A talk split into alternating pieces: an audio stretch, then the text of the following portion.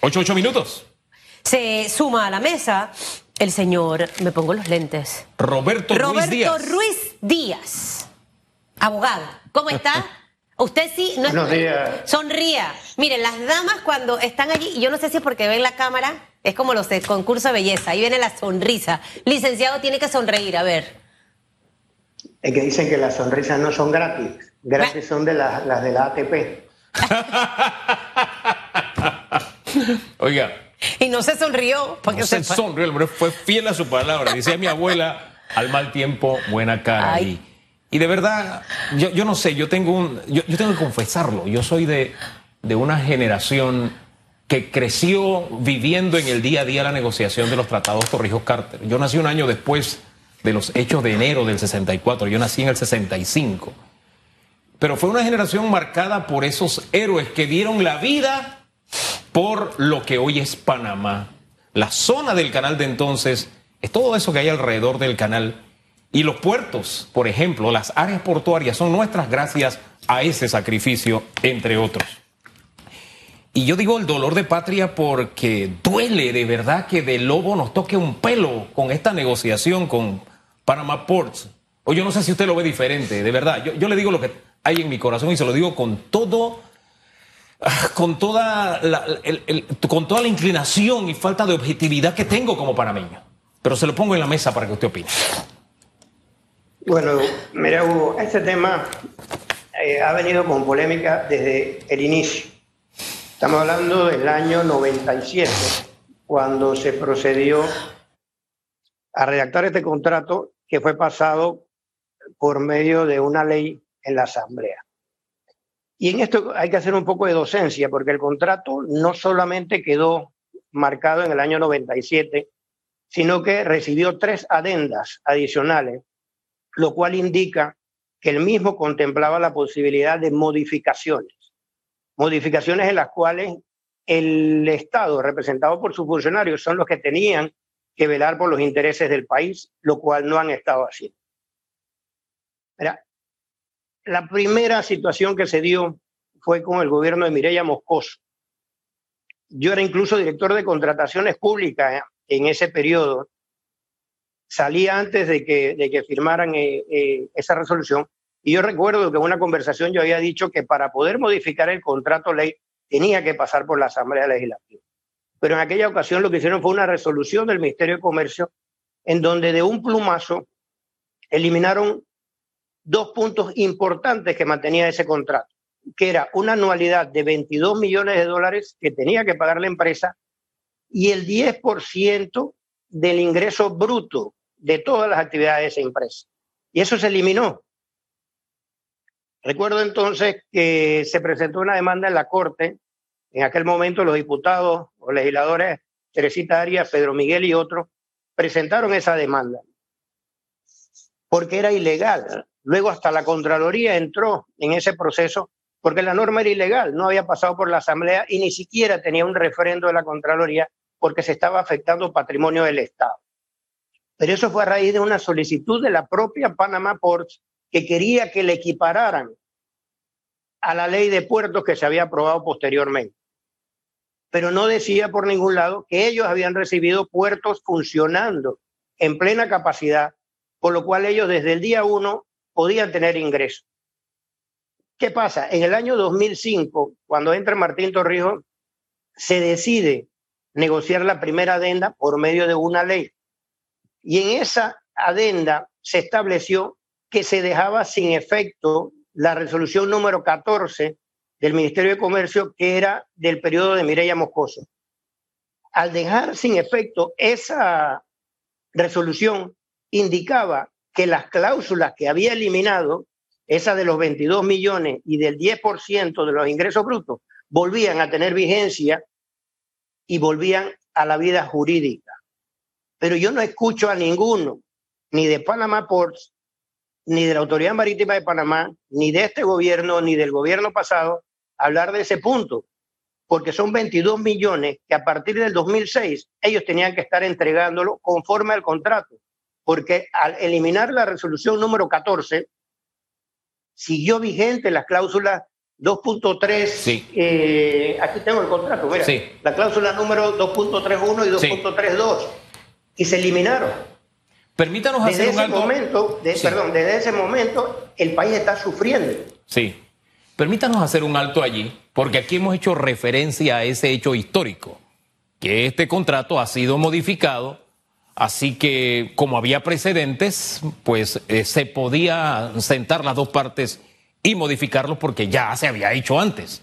No es que el contrato se queda como estaba, ya se ha demostrado en la práctica que no es así, pero ese elemento que usted está trayendo y poniendo sobre la mesa me pone a pensar y a sacar la, calculadora. Porque si volvió a la vida jurídica el hecho de que ellos tenían que pagar los 22 millones al año, más el 10% de, nuestra, de, de nuestras acciones, ¿cuánto nos habría tenido que pagar Panama Ports entonces? es que no es el 10% de las acciones. El 10% de las acciones es adicional. Era el 10% del ingreso bruto. El 10% del ingreso bruto. Que tenía todas las actividades que tenían relación con el puerto. Y está establecido claramente en el 2.3.2, que era la anualidad variable. Eso tenía que entrar también. ¿Por qué? Porque esas dos situaciones fueron las que eliminó el gobierno de Mireya Moscoso pero al, eliminar el gobierno de Martín Torrijos con el decreto 58, la resolución completa, eso vuelve a la vida jurídica. Pero yo no he visto a nadie que esté hablando de ese tema en específico, porque no hay ningún documento, y yo tengo todos los contratos y todas las adendas aquí, que establezca que esas cláusulas quedaron eliminadas. Por ende, Panamá Ports, a la actualidad, solamente en la, en la anualidad fija de 22 millones le debe al Estado alrededor de 300 millones de dólares. Y de ahí hay que calcular el 10% del ingreso bruto. Lo otro viene siendo el 10% de Panamá como accionista, que son los famosos dividendos que la empresa tampoco ha querido pagar porque dice que todo lo invierte. Esa es la situación que a mí me ha llamado mucho la atención y no sé si la auditoría de la Contraloría y de la AMP vieron ese punto, pero es muy importante porque no he visto documento alguno que haya eliminado nuevamente esas dos cláusulas que son las que favorecían a la República de Panamá. De allí luego tenemos las otras adendas que aumentaron el costo del movimiento de contenedores de 6 a 9, también el periodo de Martín Torrijos con Ricardo Martínez se aumentó de 9 eh, a 12 dólares y se establecieron unos cánones adicionales. A su juicio, licenciado eh, Ruiz Díaz, las negociaciones que hemos visto con el pasar de los años. Y tomando de base lo que nos menciona, que desde el inicio esta ha sido una negociación que, que, que no ha sido la más favorable para Panamá. ¿Usted considera que, uno, las distintas administraciones también negociaron mal? No solo las PRD, porque hemos tenido a otras también en, en esa, en esa línea. Y lo segundo, si tenemos opción en este momento y una opción legal de poder revertir esa decisión y conocer la negociación, porque ya hoy leía que Panama Ports, y obviamente aquí no es la empresa, pero ya va a adelantar el pago de los 165 millones para tema de reactivación económica. Esas dos preguntitas para que nos oriente. Mira, para mí lo que existe actualmente es una simple aprobación de la Junta Directiva. Hay que recordar que esa Junta Directiva de la Autoridad Marítima no puede reformar un contrato ley. Las tres adendas que tenemos han sido por medio de ley formal y la única que se dio en forma irregular fue la de Mireya Mocoso con esa resolución que equiparó y la cual fue demandada en la Corte y en aquel momento hubo sustracción de materia precisamente porque se emitió la ley 55 y el decreto 58 que eliminaba esa resolución 14. Por ende, yo soy de la opinión que eso tiene que pasar por el tamiz de la Asamblea Legislativa. ¿Por qué? Porque todo contrato, todo contrato público en el cual haya modificaciones a cualquier cláusula indica que tiene que cumplir los procedimientos. Esto no es simplemente te prorroga automáticamente porque cumpliste, porque adicional para mí no cumplió porque ellos deben los 22 millones de dólares anuales desde el año 2006, que se activó nuevamente las dos cláusulas que establecían la anualidad fija y la anualidad variable. Por ende, la empresa no cumplió con el contrato. Es que ahora que usted aporta este detalle, me venía a memoria precisamente varios argumentos. Porque Contraloría nos dijo, no, hombre, este, esta empresa ha cumplido con el contrato, así que se puede renovar automáticamente. AMP nos ha dicho exactamente lo mismo. Pero si lo que usted nos está diciendo tiene asidero en la realidad y tiene asidero jurídico, ese es un argumento que demostraría que la empresa no ha cumplido a cabalidad con el contrato, lo cual abriría las puertas a una nueva realidad respecto a qué hacer con los puertos de Cristóbal y Balboa, señor Ruidía. O sea, tú tienes un alcance más allá de lo que nos estarían debiendo. Mira, hasta que a mí no me muestren un documento que haya anulado nuevamente, recuerde que se anuló con Mireya Moscoso, con Martín Torrijos, se eliminó esa anulación de la anualidad fija y la variable, hasta que no me muestren un documento, la empresa no cumplió. La empresa le adeuda al Estado más de 300 millones de dólares y el cálculo que se tiene que hacer del 10% del ingreso bruto de todas sus actividades. El contrato lo dice, de todas las actividades que haya tenido Panamá Port, no solamente del tema portuario, porque ellos arriendan y, utilizan el resto del terreno para otras actividades. ¿Alguien se atreverá a hacer un reclamo de esta índole? justificado bajo lo que usted nos explica que está dentro del contrato, 300 millones de dólares. Y, a veces uno se queda con, la duda, licenciado, ¿por, qué esta negociación? O sea, ¿por, qué no, no revisar bien en el detalle qué es lo que está, obviamente pudiera estar detrás de, de todo este tema? Entendiendo que aquí estuvo el ingeniero Quijano y nos hablaba de si Panamá Port no quiere sentarse y hacer una buena renegociación que beneficie al país, créame que hay otras empresas que están esperando al día siguiente para poder aplicar y entrar a trabajar a nuestros puertos. Mira, incluso hay una cláusula, eh, el punto décimo en el contrato, que es una situación que se dio con el canal de Panamá, donde Panamá se ha opuesto a cualquier tipo de actividad que haga el canal de Panamá que incluye utilizar Rodman, el mismo contrato establecía un periodo en el cual no se podía hacer nada en Rodman. Pero en la cláusula décima establece claramente que las disposiciones, regulaciones, reglamentos y el título constitucional del Canal de Panamá están por encima de este contrato ley. No lo estoy diciendo yo, lo dice el mismo contrato que firmó Panamá por.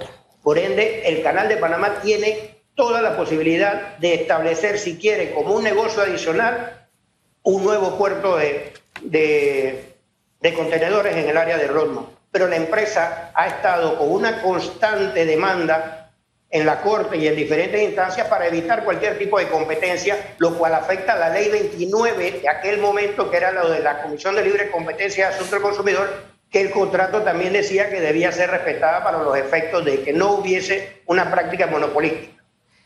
Por ende, yo no entiendo cuál fue el apuro o sí lo entiendo, pero no lo quiero esbozar aquí. Pero veo claramente que dejaron hasta el último momento para venir a sentarse a negociar. Como que diciendo, ya estoy encima y ni modo tengo que agarrar lo que me están dando. y no debería ser así. Porque las modificaciones al contrato están establecidas en el 3.6 de sus cláusulas y por ende podían modificar en cualquier momento.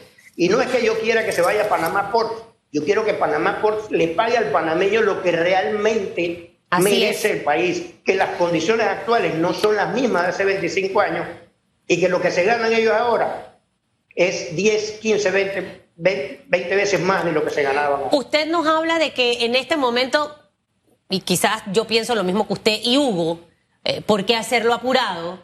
Pero quiero entender también el para atrás, ¿sabe? Porque es que a ninguna administración le ha interesado en realidad negociar. O sea, uno se queda pensando qué es lo que hay detrás de todo este tema, licenciado. Hablando en buen panameño, o sea, que hay millones y millones de dólares. Oye, aquí lo que hay son intereses en juego. Pasaron cinco años la administración pasada de Varela y no hubo ninguna modificación ni adentro. Y eso que el Estado tiene a un representante en la Junta Directiva. En el gobierno de Martinelli hubo dos adendas. Una para el tema laboral, que se iba a aplicar el derecho, el, código de trabajo, y lo otro era aumentando el, costo de movilización de contenedores de 9 a 12 dólares y luego en el de Martín Torrijos, que sí fue una negociación un poco más amplia y en donde se eliminó precisamente esa resolución que nos estaba quitando patrimonio. Pero al quitar esa resolución, no lo dejaron establecido allí que ellos tenían que volver a pagar esos 22 millones de dólares anuales y que aparte tenían ese 10% de ingresos brutos que tenían que pagarlo al Estado. O sea, no he visto ningún documento donde eso se haya eliminado. Bien, aquí hay que ser justos con la historia, porque el contrato que firmó Ernesto Pérez Valladares, si bien es cierto, no es perfecto, fue desmejorado en la siguiente administración. Y de alguna forma fue rescatado en la administración Torrijos. Y hay un aspecto, porque el gobierno pasado debió revisar esa tasa de contenedores si la memoria no me es infiel, en el 2014 o 2015, me falla la memoria. Y no lo revisó. Hasta, el, perdón, hasta el 2013. Hasta el De allí eh, tenían que hacer la revisión cada cinco años. que tiene que hacer la revisión. Y la no lo el 2018. Sí. Y no se hizo la revisión. Por eso te digo, aquí hay intereses de por medio. Sí.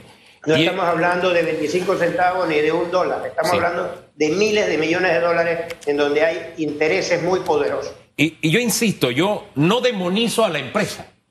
Yo lo que quisiera es que los ejecutivos de mi órgano ejecutivo fueran como los ejecutivos de esa empresa, porque ellos están defendiendo su negocio, viendo qué beneficios sacan. Es la naturaleza de la empresa.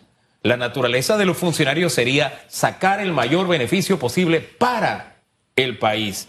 Y yo me quedé esperando porque realmente vences el otro año. Yo me quedo pensando en si esto que nos han dicho, ya esto está escrito en piedra, esto puede cambiar, no puede cambiar. Ya veo que Panamá depositó la plata, ya dio los 165 millones de dólares. Ya esto es agua pasada y el agua pasada no mueve molino, pues, dice la frase. Eh, o, podemos hacer, hay espacio para hacer algo todavía. Claro, es que, es que todavía no han emitido ni siquiera. Yo quiero ver el contrato quién lo va a hacer, quién lo va a firmar, quién se lo va a refrendar, porque conlleva toda esa fase y si lo van a pasar por la Asamblea o no. Si no, ese contrato, tengo por seguro que va a ser demandado en la sala tercera una demanda contenciosa de nulidad, que si no la presenta cualquier otro abogado, posiblemente la presentaré yo, porque para mí no cumplieron el contrato. Pero usted dijo una cosa que me quedó con ella, Hugo. Aquí solamente hay una simple aprobación de la Junta Directiva. Así que no podemos pensar que todo está perdido. Hay una oportunidad.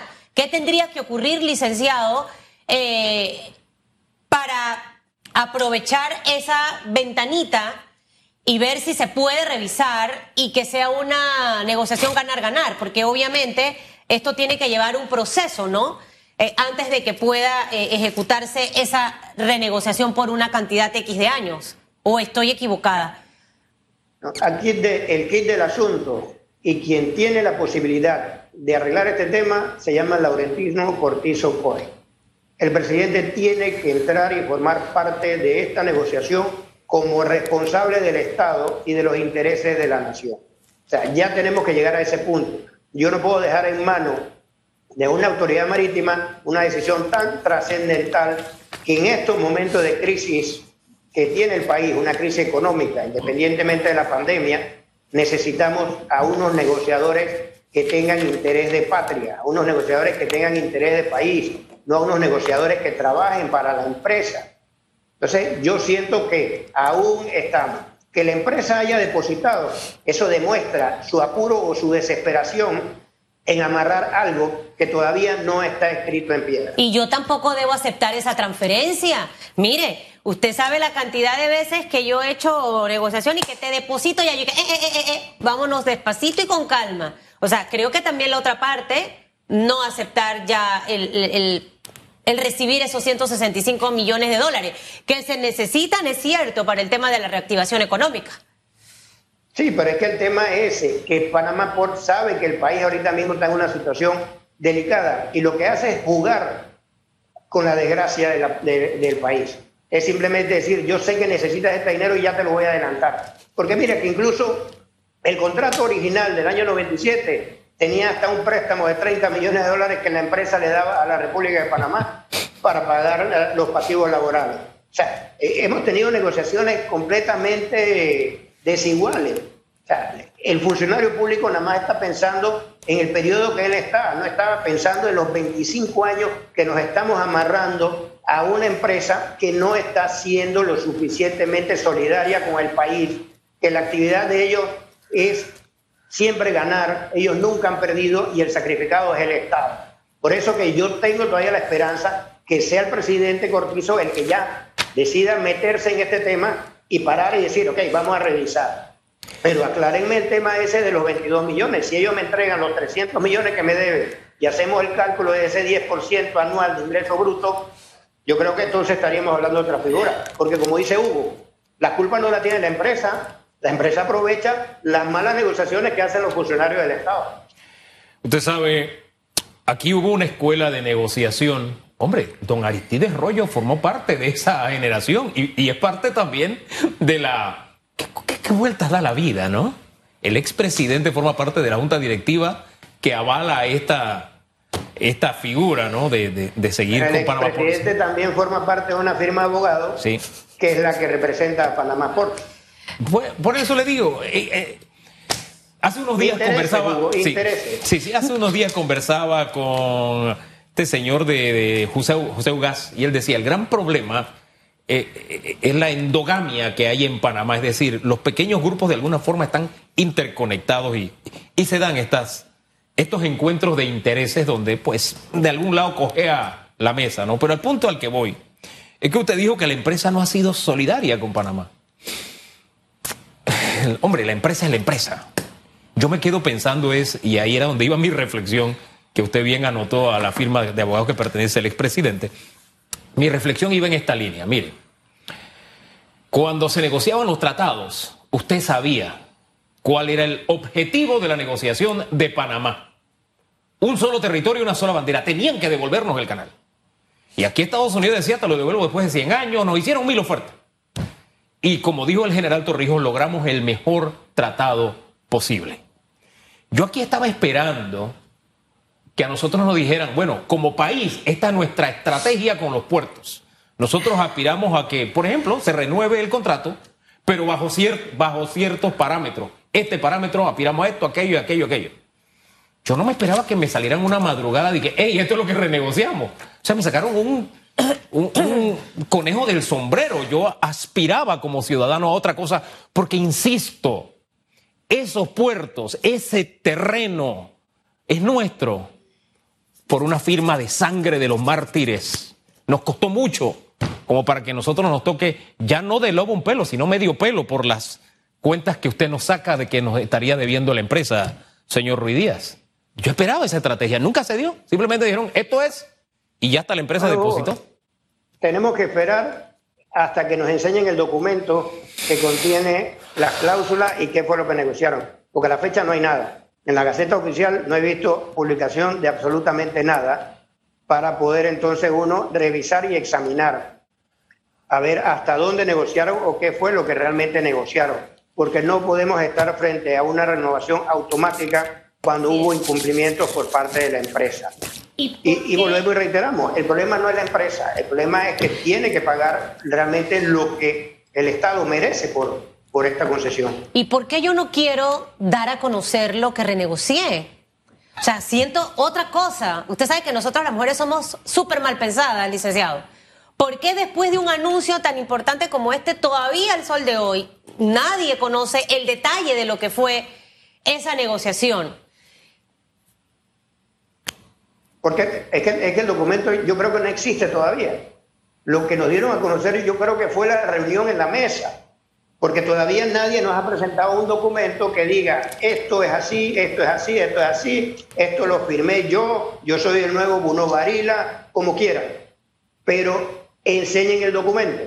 Lo que tenemos ahora es el resultado de una reunión que hubo de la Junta Directiva donde ellos aprobaban renovar la concesión o el contrato ley, y vuelvo a repetir el tema de contrato ley, solo una ley modifica otra ley, una resolución, un decreto no la modifica. Dígame Entonces, otra tenemos cosa. que esperar, y yo creo que no han firmado ese documento, y la empresa simplemente se apuró a depositar el dinero como para tratar de forzar al Estado a que me tenga que firmar. Presión. Ahora, usted tiene ahí el contrato, ¿verdad? Me- Tengo el contrato de la Ajá. Eh, ¿Cuántas páginas tiene ese, ese, ese contrato, licenciado, y, la adenda ahí, abuelo de pájaro, que nos diga? Porque yo como en una mesa, mientras yo voy hablando, usted me las cuenta allí, como en una mesa, reunido, con tantos puntos, yo decido sí renegociar sin tener un documento que justifique eso. O sea, ¿cuál es la garantía en realidad? Porque eh, me parece poco serio en una mesa hablar cosas existiendo un documento que tiene varios puntos que de los cuales usted esta mañana nos ha señalado alguno, hacer una aprobación de junta directiva así, abuelo de pájaro. Creo que nadie renegocia algo de esa forma, ni siquiera el que te alquila una casa lo hace de esa forma. Mira, si yo fuera el representante del Estado en esa mesa, yo lo primero que hubiera pedido es precisamente el tema de que me mostraran si alguien, alguna entidad o el presidente en su momento o cualquier de estos presidentes que pasaron, eliminó las cláusulas de la anualidad fija y de la anualidad variable. Eso sería lo único que yo preguntaría para escuchar a la empresa del por qué no ha pagado eso. Porque si bien, eh, vuelvo y resalto, Mireya Moscoso le eliminó esas cláusulas, pero con Martín Torrijos se eliminó completamente esa resolución y ellos aceptaron, y está establecido en la ley 55, que ellos reconocen que se va a eliminar completamente esa resolución y que ellos renuncian a cualquier tipo de reclamo que tengan o hayan tenido. Por eso incluso ellos mismos son los que van a la Corte a pedir que se decrete la sustracción de materia y aportan la ley 55 que establecía las modificaciones y el decreto 58 que eliminó completamente la resolución 14. Por eso es que vuelvo al punto ese. Si eliminaste la resolución 14 que los exoneraba de estos dos pagos, esos dos pagos vuelven a tener vigencia porque no se han eliminado esos pagos. Es lo que dice la lógica eh, llana y simple. Gracias por haber estado esta mañana en Radiografía. Sí. Pendiente de su teléfono, que lo voy a llamar en segundos, que necesito una orientación adicional, por favor, Muchas licenciado. gracias. Hay En que hacer mucha docencia. Muchas Mi- gracias, que tenga mire, buen día. Una de las